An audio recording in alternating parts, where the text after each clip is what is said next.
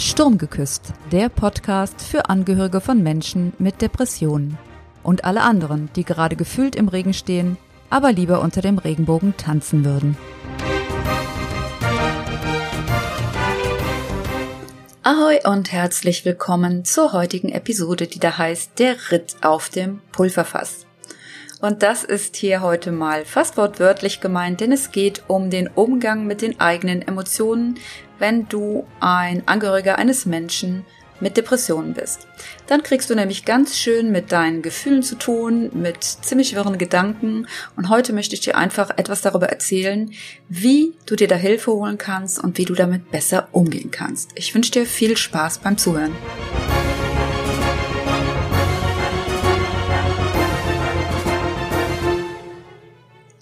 Hallo und herzlich willkommen zurück an Bord dieses Sturmgeküsst Podcasts.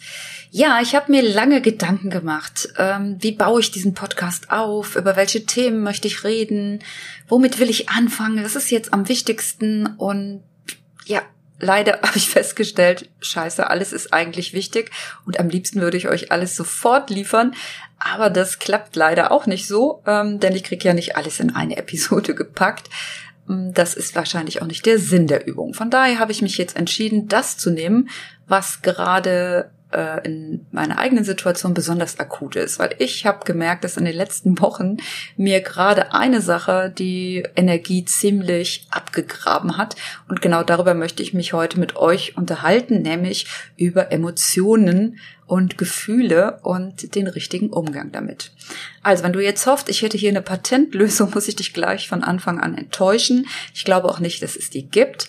Statt einer Patentlösung serviere ich dir einfach verschiedene Möglichkeiten.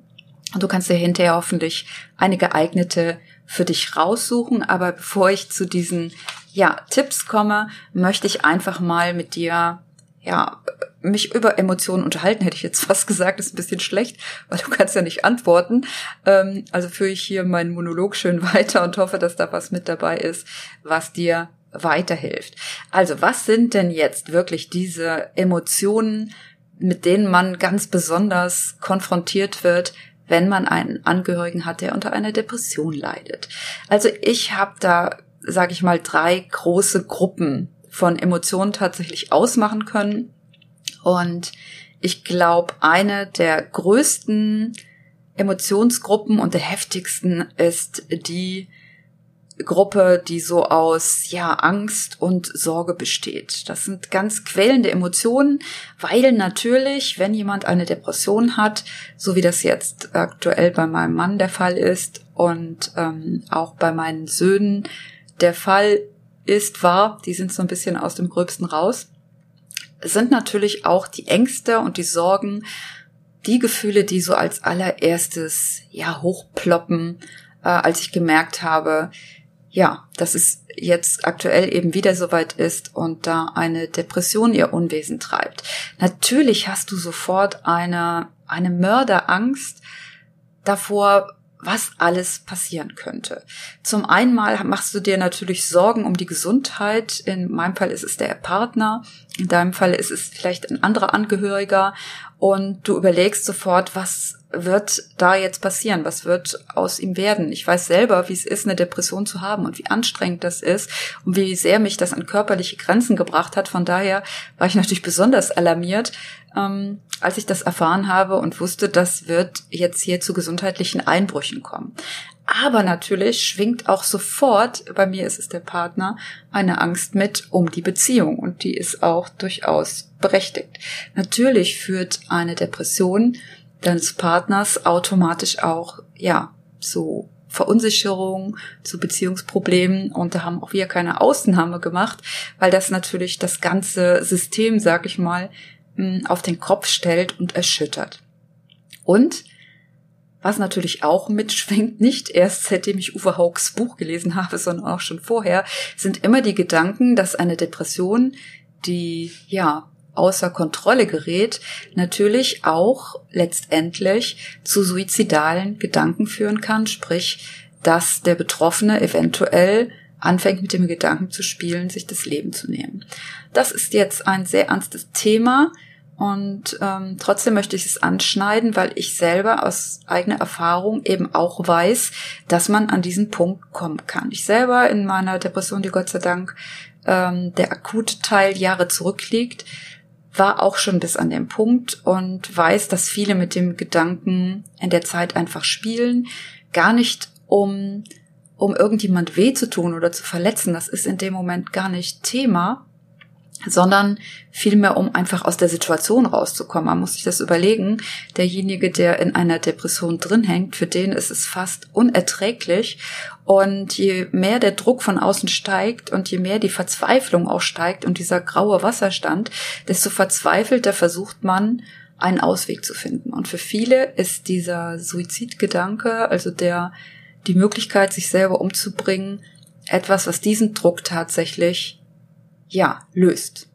Und natürlich hoffe ich ähm, immer, äh, dass derjenige diesem Gedanken nicht verfällt. Ich bin ihm auch nicht verfallen, obwohl ich nah dran war, hatte ich genügend Bodenhaftung, will ich mal sagen, und genügend Gründe, ähm, dem nicht nachzugeben. Aber ich will das auch nicht werten, ich will nur klarstellen, dass auch solche Gedanken mit dazugehören. Und natürlich als Angehöriger fängst du sofort an, dir darüber Gedanken zu machen, inwieweit ähm, ja dein Partner, dein Kind, deine Mutter, dein Bruder, wer auch immer, ähm, solche äh, Gedanken womöglich kriegen könnte. Und ähm, das ja ist ja unterschiedlich, war auch bei Männern und Frauen. Tatsächlich ist es wohl so, dass auch wir Frauen oft diese Gedanken haben, aber der Prozentsatz derer, die ihn tatsächlich umsetzen, ist bei Frauen anders als bei Männern. Ich kann dir jetzt keine konkreten Zahlen sagen.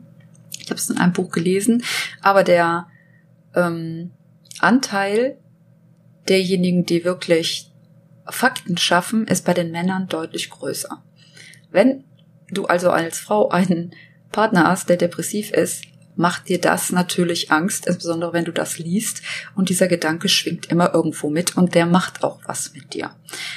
Und eben drumherum auch all die Sorgen, was wird werden, wird das weggehen, äh, wird es jemals wieder gut äh, in Bezug auf, wird mein Partner, also ich spreche jetzt mal vom Partner, weil es bei mir der Partner ist, ähm, du darfst es aber gerne auf äh, deine Situation übertragen. Also wird der Partner wieder gesund? Ähm, wird unsere Beziehung wieder so werden wie vorher. Ähm, auch Sachen wie, was geben wir zum Beispiel, wenn Kinder mit in der Familie sind? Was geben wir davon an unsere Kinder mit? Meine Kinder sind heute groß. Ähm, damals, als ich selber aber depressiv war, waren sie gerade im Teenageralter und natürlich habe ich mir auch als Betroffene damals Gedanken gemacht, wie viel davon äh, nehmen die mit? Heute äh, haben auch meine Söhne mit Depressionen zu kämpfen, wobei ich nicht glaube, dass unbedingt meine Depression der Auslöser war. Vielleicht war es aber irgendwo auch ein, ein Triggerpunkt oder hat eine Rolle dabei gespielt.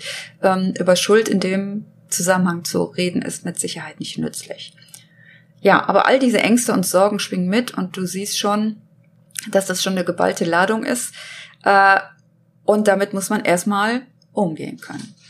Die zweite Gruppe, die da noch mitschwingt, ähm, ist natürlich auch was, was sehr tief und schmerzhaft auch ist, nämlich wirklich eine, ein Schmerz, den du empfindest, eine Enttäuschung vielleicht auch, manchmal eben auch Aggression und Wut. Und ich finde, auch das darf sein. Die ganze Situation, der du dich da ausgeliefert ähm, fühlst, ist eben ja wirklich herausfordernd. Und natürlich ist es schmerzvoll, neben jemand zu stehen, zu sehen, wie er leidet, wie er immer tiefer im grauen Morast versinkt und wie du wenig tun kannst. Und allein das mitzuerleben ist etwas, was mich persönlich als empathischer Mensch, als einfühlsamer Mensch auch belastet und natürlich mit Schmerz erfüllt. Und der Übergang von Mitgefühl zu Mitleid ist leider sehr fließend. Und auch wenn ich mich für einen sehr reflektierten Menschen halte und auch um das Thema vernunftsmäßig ja, gut informiert bin und gut Bescheid weiß, heißt das noch lange nicht, dass ich auf emotionaler Ebene mich da immer gut abgrenzen kann. Das ist nicht was, was von alleine kommt. Da muss ich ganz viel aktiv für tun. Und diese Gefühle erwischen mich ganz ehrlich, ganz genauso wie jeden anderen. Und da kannst du wahrscheinlich auch Therapeuten, Ärzte, ähm, Psychiater, sag mal, die Fachleute fragen, denen wird das in der eigenen Beziehung und in der eigenen Rolle, wenn sie da als Angehörige sind, auch nicht anders gehen. So, das ist für mich die zweite Gruppe, die einfach viel mit Schmerz, Enttäuschung, Wut zu tun hat. Hm, Frustration vielleicht gehört wahrscheinlich auch noch dazu, wobei das ist schon wieder übergehend zu der dritten Gruppe, nämlich dieser Hilflosigkeit und der Verzweiflung. Du bist ja als Angehöriger ähm, relativ ja eingeschränkt in dem, was du wirklich tun kannst, wie du eingreifen kannst, wie du auf den ganzen Verlauf und Prozess Einfluss nehmen kannst. Da sind deine Möglichkeiten einfach beschränkt und weiß nicht, wie dir das geht. Ich fühle mich da wirklich oft total hilflos. Ich war schon an Punkten, da war ich völlig verzweifelt. Vor allen Dingen, wenn man auch draußen erlebt, wie wenig praktische, konkrete Hilfe man bekommt. Also ich meine, es ist vielleicht ja man auf hohem Niveau ähm, gegenüber äh, anderen Ländern, wo es wahrscheinlich noch katastrophaler ist, aber das ist mir ehrlich gesagt im Moment auch kein Trost, sondern du erlebst immer wieder, wie mühsam, wie anstrengend das überhaupt ist, diese ganzen Sachen überhaupt mal ans Laufen zu bringen. Also wir haben gerade ein, diese Woche einen Rehabilitationsantrag der Rentenkasse ausgefüllt und ich bin sehr froh, dass es das gibt. Aber ganz ehrlich, wer mal so ein Ding ausgefüllt hat, ähm, ich habe so ein bisschen scherzhaft gedacht, wer vorher keine Suizidgedanken hatte, der hat hinterher echt welche. Also das ist einfach ein riesiger Formularberg und dann steht man oft völlig hilflos und verzweifelt davor. Ähm, natürlich ist es toll, dass es das gibt, aber es gibt so viel zwischendurch, wo ich am liebsten auch mal, ja, keine Ahnung, geschreien, äh, geschrien, geschreien, hm, geschrien und getobt hätte äh, und äh, einen Aufstand geprobt hätte weil ich mich so ohnmächtig, weil ich mich so hilflos gefühlt habe, weil ich so verzweifelt war, weil du den, weiß ich nicht, die siebte Stelle angerufen hast und immer wieder Ablehnung erfährst und gesagt wird, hier ist überfüllt und wir haben keine Plätze und ja, und das geht mir schon so und ich bin ja eigentlich nicht der Depressive, sondern in Anführungszeichen nur der Angehörige. Ähm, umso, ja, unangenehmiger ist es natürlich jetzt für den Betroffenen selber, der das dann womöglich ähnlich erlebt. Also ihr merkt schon, dieses Pulverfass, von dem ich eben gesprochen habe, das ist echt randvoll gefüllt. Und äh, da sind echt ja auch schwer auszuhaltende Emotionen dabei. Und da sind wir dann auch schon mitten im Thema, nämlich wie gehe ich denn jetzt mit diesen Emotionen um? Also, dass du sie alle hast, egal welche ich jetzt hier aufgezählt habe, sollte für dich erstmal normal sein und vielleicht ist es dir schon ein kleiner Trost, dass du damit nicht alleine bist. Also, ob äh, Coach oder nicht Coach, ob Profi oder nicht Profi, ähm, egal, du bist letztendlich Mensch. Und wir Menschen haben alle mit unseren Emotionen zu kämpfen. Und wenn die Depression in deiner Nähe ist, ähm, dann glaube ich nicht, dass das irgendjemanden unberührt lässt. Es sei denn, ähm, ja, ihm fehlt äh, komplett das Mitgefühl im wahrsten Sinne des Wortes, wäre dann aber auch nicht schön. Ähm, in der Regel ist es aber eben nicht so, sondern du hast diese Emotion. Du kannst auch gar nichts dran machen. Du kannst dich vielleicht eine Zeit lang wehren, aber es wird nicht lange gehen. So, was du auf gar keinen Fall machen solltest, ist sie zu verdrängen. Weil wenn du probierst, die Dinger wegzuschieben oder wegzulächeln oder so zu tun, als ob alles hier äh, schick ist und du immer nur stark bist und immer toll, ganz ehrlich, kann ich dir aus Erfahrung sagen, das funktioniert nicht. Das funktioniert überhaupt gar nicht. Also ich wüsste auch nicht wofür. Also für wen willst du diesen Schein aufrechterhalten? Du darfst dir ruhig eingestehen, und das ist auch manchmal schon die erste Aufgabe, dass du ein Mensch bist und dass du diese Emotionen hast und dass du die auch haben darfst. Ja, du darfst scheiße Angst haben. Ja, du darfst dir Sorgen machen. Das verbietet dir niemand. Du darfst Schmerz fühlen. Du darfst wütend sein. Du darfst enttäuscht sein. Du darfst verzweifelt und frustriert sein das gehört mit dazu. Und das musst du vielleicht ein Stück weit aushalten und das lässt sich einfach besser aushalten, wenn du es erstmal akzeptierst, dass es so ist. Klingt jetzt vielleicht komisch ähm, und ist auch nicht leicht, aber es ist einfach so. Akzeptanz ist so der allererste Schritt, dir das einzugestehen, ja, scheiße, das ist anstrengend und ja, Kacke, ich habe Angst, mir geht der Arsch auf Grundeis, ich bin verzweifelt, ich weiß nicht mehr wohin. Je eher du dir das irgendwie eingestehst, desto besser. Denn was passiert, wenn du diese Emotionen verdrängst, wenn du probierst, sie auf Seite zu schieben? du verlierst zusätzlich noch Energie und glaub mir, diese Geschichte hier ist kein schneller kleiner Waldspaziergang. Das wird hier ein ziemlicher Marathon. Und wenn du deine Energie darauf verschwendest, hier dauernd irgendwelche Emotionen auf Seite zu schieben, wird dir irgendwann die Kraft ausgehen und dann kommen sie in Gewalterladung. Und glaub mir, das ist noch schlimmer. Dann ist es besser, du akzeptierst deine Gefühle und lernst mit ihnen ein bisschen, ja, jonglieren oder umzugehen. Denn wenn du das nicht machst, sind sie einfach schädlich. Sie werden sich irgendwo in dir manifestieren und das meine ich auch im wahrsten Sinne des Wortes. Das heißt, du wirst irgendwann körperlich merken, dass sie einen Einfluss auf dich haben. Verdrängte Emotionen können krank machen. Ja? Es kann passieren, dass du über diese verdrängten Emotionen automatisch irgendwann in eine Art Co-Depression rutschst, ohne es zu merken. Ähm, weil du es so lange weglächelst, bis es dich von hinten äh, kalt erwischt und ja, dann dich entweder die Krankheit oder aber eben deine eigenen Gefühle und Gedanken in die Knie zwingen. Das wollen wir auf gar keinen Fall. Wohin also mit den Gefühlen? Ja, was, ähm, ich sag dir erstmal, wo du sie auf jeden Fall nicht im Akutzustand lassen solltest, nämlich A, hau ihm nicht äh, diese Gefühle den Betroffenen um die Ohren. Da sind sie nicht gut aufgehoben.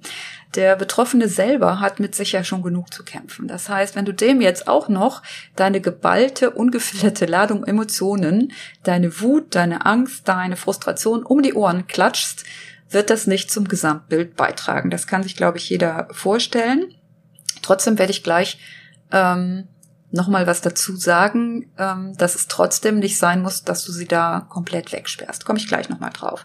Wo sie auf jeden Fall auch nicht gut untergebracht sind, ist natürlich, wenn Kinder im Spiel sind.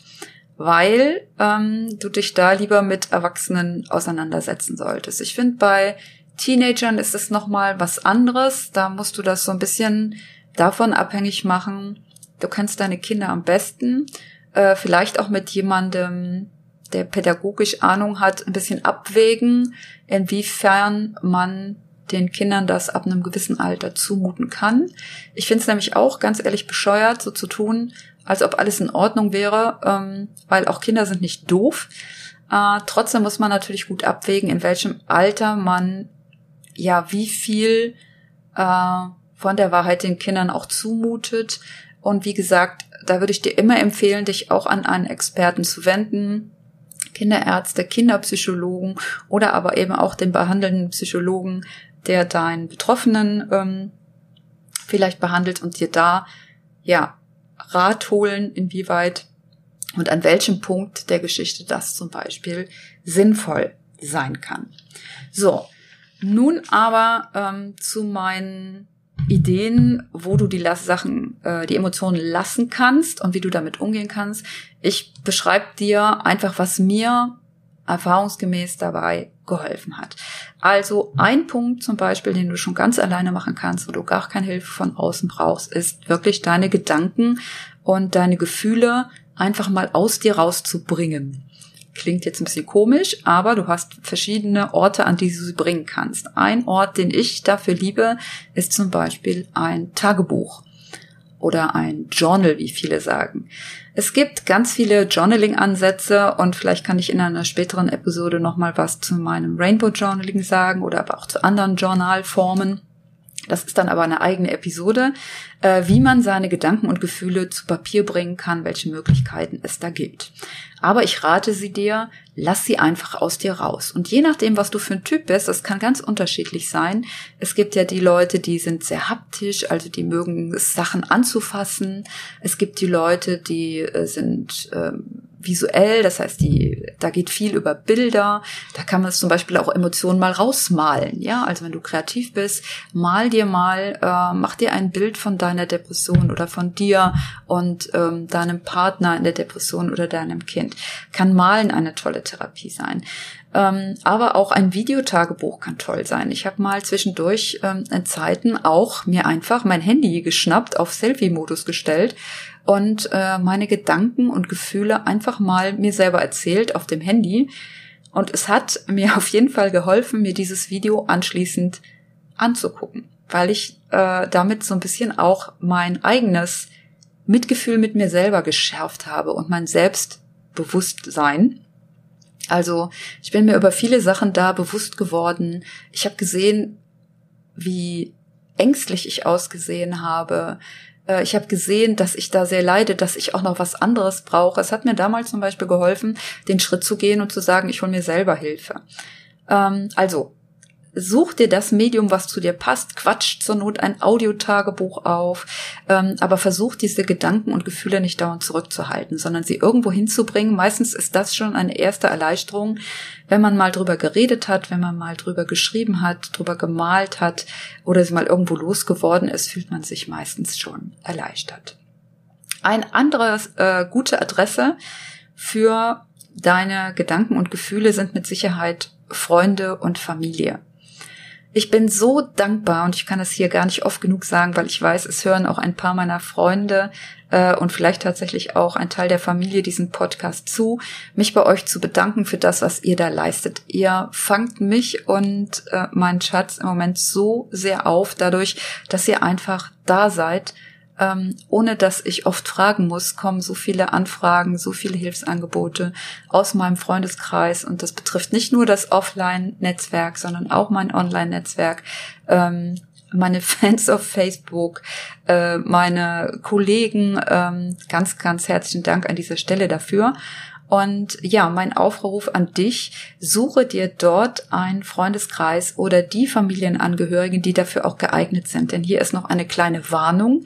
Überleg dir vorher, wen du mit dieser Geschichte ins Boot holen möchtest. Mit wem möchtest du darüber reden? Wer ist auch geeignet? Warum sage ich das? Ganz einfach, weil ich es auch erlebt habe, dass der Schuss nach hinten losgehen äh, kann, insbesondere wenn es auch um Beziehungen geht. Ähm, und ich finde, es sollte auf jeden Fall jemand sein in deinem Freundeskreis, der insgesamt wohlwollend dieser ganzen Geschichte und auch deinem Angehörigen gegenüber eingestellt ist, weil ansonsten heizt das womöglich ähm, zum Beispiel Beziehungsstress noch zusätzlich an. Ja, also wenn du dann dich mit jemandem zusammentust und da so ein so die Wut hochkocht, anstatt ähm, sie irgendwo wohlwollend wieder einzudampfen, kann der Schuss schnell nach hinten losgehen. Also es sollten schon Freunde sein, ähm, denen du auch klar machst, äh, dass dein Angehörige dir wichtig ist und dass du, dass das Ziel ist, durch diese Depression stabil zu kommen und dass es nicht gegen den Angehörigen geht. Das wäre mir ganz wichtig, weil das möchte ich auch mit meinem Podcast nicht fördern. Ich möchte hier nicht irgendwo ähm, ja Wut und und ähm, Emotionsmache äh, Emotionsmache machen. Das klingt doof, ne? Aber ihr wisst, was gemeint ist. Also Emotionen schüren gegen den Depressiven. Der hat echt schon Probleme genug. Der muss jetzt nicht auch noch zusätzlich durch mich äh, oder euch noch zusätzliche Probleme kriegen. Also sucht euch da Leute, die euch wohlwollend gesonnen sind, die die Lage vernünftig einschätzen können, die möglichst selber stabil sind und die euch da wirklich gut Hilfe leisten können. Und dann nehmt bitte diese Hilfe an. Ich weiß, das ist nicht immer einfach, kenne ich auch aus meiner eigenen Geschichte. Ich selber bin jemand, der auch gerne stark ist und ähm, es hat dann ein bisschen Anlauf gekostet, mich auch mal fallen zu lassen. Gar nicht so einfach, auch das vielleicht wieder ein Thema für eine eigene Episode, aber dieses Fallen lassen und Hilfe annehmen ist so wohltuend in diesem Zusammenhang. So, und wo wir schon mal bei Hilfe annehmen sind, kommt Tipp Nummer drei, such dir eine Gruppe, eine Selbsthilfegruppe von Gleichgesinnten, also von Angehörigen von Menschen mit Depressionen. Diese Gruppen gibt es ähm, mit Sicherheit da draußen äh, in physischer Form, also im Sinne von Treffen. Sie sind leider noch viel zu wenige. Ich würde mir viel mehr davon wünschen. Ähm, es gibt sie aber auch online. Es gibt, das weiß ich, verschiedene Facebook-Gruppen. Ähm, und du kannst natürlich auch gerne in meine Facebook-Gruppe kommen. Ähm, ich überlege noch, ob ich selbst eine Gruppe gründe zum Thema Sturm geküsst. Ich zögere gerade noch ein bisschen, weil ich meine Energie einteilen muss. Wenn ich es tun sollte, findest du auf jeden Fall irgendwann äh, diese Gruppe in den Show Notes. Ansonsten kannst du gerne auch meine normale Facebook-Gruppe erstmal kommen. Gib mir da auch noch mal ein bisschen Zeit, ähm, weil auch diese Gruppe zu betreiben wird mich wieder Energie kosten. Und ähm, das, was ich gerne mache, es ist ja mein Herzensprojekt. Ähm, aber wenn ich was mache, mache ich das auch richtig. Und von daher, wenn es sie jetzt noch nicht gibt, dann wird es sie vielleicht zu späterem Zeitpunkt geben. Ähm, da bitte ich mir einfach nur Bedenkzeit aus. Aber es gibt dort draußen Gruppen und such dir diese gerne. Schließ dich denen an, ähm, und jeder, der hier bitte zuhört und von so einer Selbsthilfegruppe weiß, der schreibt mir bitte eine Mail. Ähm, die Mailadresse findet ihr unter den Podcast-Daten oder Impressum, packe ich auch gerne nochmal in die Show Notes. Schick mir eine Mail und ich mache ein Dokument in meiner Gruppe auf, ähm, in der ich diese äh, Örtlichkeiten und diese Links gerne teile, ähm, damit sie anderen zugänglich gemacht äh, werden können und damit die Leute sie auch finden, weil das ist einfach wichtig. Das Tolle ist da, du wirst da schneller verstanden als vielleicht bei irgendeinem Freund, der mit dem Thema Depression nichts anfangen kann. Also wenn du da im Freundeskreis und der Familie nicht fündig wirst, ist es vielleicht besser, du schließt dich einer solchen Gruppe an. Schau aber da bitte und prüfe für dich, ist diese Teilnahme in der Gruppe für dich wirklich hilfreich? Was ist auch das Ziel dieser Gruppe? Weil ganz ehrlich, gemeinsam in der Monstergrube zu sitzen und ähm, auf die Monster in Anführungszeichen mit dem Finger zu zeigen und Stimmung zu machen, ist nicht immer hilfreich. Es war der Grund, warum ich mich aus den Facebook-Gruppen wieder verabschiedet habe, weil ich gemerkt habe, das, was da passiert, womit ich da konfrontiert bin, äh, das war mir zu heftig. Also da habe ich mich einfach ähm, noch mehr runtergezogen gefühlt. Ich habe zu viel Anteil genommen an den Sachen. Also wenn es eine Gruppe bei mir gibt, eine Sturmgeküsst-Gruppe, wird der, der Punkt sein, ähm, die Lebensfreude und das Gute in den Mittelpunkt zu stellen. Und nicht das schlechte Emotionen dürfen sein. Das wird auch da der Fall sein. Also ihr merkt schon, ich glaube, ich will doch diese Gruppe machen. Ne? Okay, ich denke drüber nach. Äh, aber die Emotionen dürfen sein, aber es soll bitte ein wohlwollendes Klima sein. Auch in diesen Gruppen, egal ob jetzt physisch, online, offline. Ähm, schau da bitte genau hin, dass du da gut aufgehoben bist. Ein weiterer Ansprechpartner und damit Tipp Nummer vier ist direkt den Kontakt zu suchen zu dem betreuenden Arzt, Therapeuten oder Psychologen. Auch das habe ich als sehr hilfreich empfunden jetzt in unserer aktuellen Geschichte, dass ich da wirklich kompetente, aufgeschlossene Menschen hatte, mit denen ich auch als Angehörige direkt sprechen konnte und auch meine Gefühle da und Bedürfnisse in Worte gefasst habe und ähm, wenn du da Unterstützung brauchst, wenn du was brauchst zum Nerven beruhigen, such dir auch einen Heilpraktiker, kann auch eine Lösung sein, wenn es darum geht, dieses Sorgenkarussell abzustellen. Also nicht nur für den Betroffenen bitte was machen, sondern auch für dich. Und da sind wir dann auch bei Punkt 5. Vielleicht nutzt du dann auch die Gelegenheit, ähm, sprichst mit deinem Arzt und holst dir wirklich fachkompetente Hilfe in Form einer eigenen, ja, Therapiestunde, einem Gespräch mit einem Therapeuten und kümmere dich bitte rechtzeitig darum und nicht erst, wenn die Kacke dampft, auf gut Deutsch, Entschuldigung, wenn ich so deutlich bin, aber warte damit nicht zu lange, sondern lass dich vielleicht auch von deinem Arzt beraten, welche Möglichkeiten du da hast, ähm, da wirklich vielleicht auch dich selber begleiten zu lassen. Ähm, such dir eben da einen Spezialisten für das, was du brauchst. Je nachdem, wie sehr du schon in Mitleidenschaft äh, gezogen bist, kann das ein Therapeut sein. Wenn du sagst, ich brauche nur eine stabilisierende äh, Geschichte, die mir da weiterhilft, dann hilft dir vielleicht auch ein Coaching. Such dir da auf jeden Fall Unterstützung. So, das waren so meine fünf Tipps zum Umgang mit den Depressionen und äh, Depressionen, Emotionen, Entschuldigung. Es ist immer Thema, ne? Ähm, Trotzdem möchte ich noch was dazu sagen. Ich habe ja eben gesagt, konfrontier äh, nicht deine aktuellen Emotionen, ähm, konfrontier damit nicht deinen Angehörigen. Ähm, das möchte ich insofern äh, nochmal klarstellen. Also gemeint ist, du sollst natürlich nicht mit der direkten äh, Emotion, wie sie dir gerade aus dir raussprudelt, hingehen, aber trotzdem, und das finde ich genauso wichtig, ähm, geht es sich nicht darum, beim Betroffenen zum Beispiel immer den Anschein zu wahren, es wäre alles hier easy peasy äh, going ähm, und alles immer schick und die würde dauernd die Sonne aus dem Hintern strahlen. Äh, dazu kann ich dir nicht raten. Ich finde, es ist ehrlicher und authentischer, ruhig auch da, aber eben in angemessener Weise durchblicken zu lassen, wie es dir geht. Natürlich äh, sollst du ihm das nicht um die Ohren klatschen, ähm, aber äh, und du sollst natürlich auch, finde ich, Vorwürfe sind jetzt auch nicht wirklich das, was da äh, für die ganze Situation zielführend werde.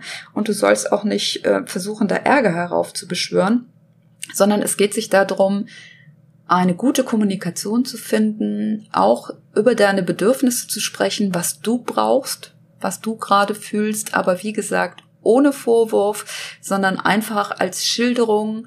Ich finde, das darf ein Angehöriger ruhig auch wissen. Aber bitte sei da ganz, ganz achtsam und behutsam und dosiere das wirklich so, dass es insgesamt konstruktiv für die Situation bleibt. Ich kann das jetzt schwer formulieren, aber ich hoffe, du weißt, was ich meine. Natürlich darfst du sagen, dass du dir Sorgen machst. Natürlich darfst du sagen, dass du auch Angst hast, dass du nicht weißt, was aus der Beziehung wird. Das mache ich auch. Ähm, du darfst auch mal ähm, ja, keine Ahnung, hier hat auch schon mal die Wut hochgekocht und dann habe ich auch mal Grenzen aufsetzen müssen und dann sind, bin ich auch mal lauter geworden. Hallo, ich bin ein Mensch. Und du auch. Das darf dir passieren. Du solltest nur eben achtsam damit umgehen und hinterher das irgendwo klarstellen. Es ist in der Depression, ist es einfach so, es geht ganz viel um Halten. Es geht ganz viel um aushalten, aber es geht auch ganz viel um Zusammenhalten. Und das ist genau jetzt mein Schlusswort für diese doch jetzt etwas längere Episode. Ähm, das möchte ich dir als Ziel mit, mit auf den Weg geben. Versuche es auszuhalten, versucht es miteinander durchzuhalten und versucht auf jeden Fall zusammenzuhalten, solange das irgendwie geht. Ich weiß, es kommen Punkte, wo es vielleicht nicht mehr geht und je länger das dauert, desto schwieriger wird es. Und je eher und je besser du dich um deine eigenen Emotionen kümmerst, umso größer sind die Chancen, dass ihr beide, du und dein Angehöriger, möglichst stabil aus diesem Schlamassel rauskommt, dass ihr am Ende sturmgeküsst seid, äh, stärker vielleicht als zuvor und im besten Fall vielleicht auch am Ende zusammen unterm Regenbogen tanzt. Ich würde es dir von Herzen wünschen. Und wir schauen mal, wie die nächste Folge aussieht. Du hast ja schon in dieser Folge gehört, dass ich noch ein paar Ideen habe. Mm, ich schau mal, dass ich das nächste, was für dich wichtig ist, auf den Weg bringe. Jetzt freue ich mich aber erstmal, dass diese Episode am Start ist. Ich fasse für dich nochmal zusammen, sag ich mal, in den wichtigsten Punkten. Umgang mit den Emotionen ist notwendig. Drück sie nicht weg, bitte nimm das auf jeden Fall aus dieser Episode mit. Versuch nicht, sie dauernd wegzudrängen. Versuche deinen persönlichen Umgang damit zu finden. Wenn du Anregungen brauchst, wenn du noch Fragen hast zur heutigen Episode, dann bitte, bitte schreib mir in die Kommentare, was du noch wissen möchtest, was ich dir noch mit auf den Weg geben kann, welche Fragen du noch hast. Und überleg dir, was ist dein Weg, deine Gedanken irgendwo ja, für dich selber festzuhalten, vielleicht in einem Tagebuch, in welcher Form auch immer. Der zweite Punkt war Freunde und Familie. Der dritte Punkt war eine Selbsthilfegruppe oder eine Austauschgruppe ähm, von ähnlichen Betroffenen. Der vierte Weg ist der des äh, betreuenden Arztes, Psychiaters, Fachmanns, äh, der auch den Betroffenen betreut. Und der fünfte Weg ist dir selber fachliche, kompetente Hilfe zu holen. Ich wünsche dir und deinem Angehörigen auf jeden Fall weiterhin ganz viel Mut, um durch die Geschichte durchzukommen. Halt durch, halt die Knickohren steif, bleib an Bord und mit dem Kinn über Wasser. Ich sag für heute Tschüss, Ahoi und regenbogenbunte Grüße. Deine Elke Storath. Bis zur nächsten Episode. Ciao.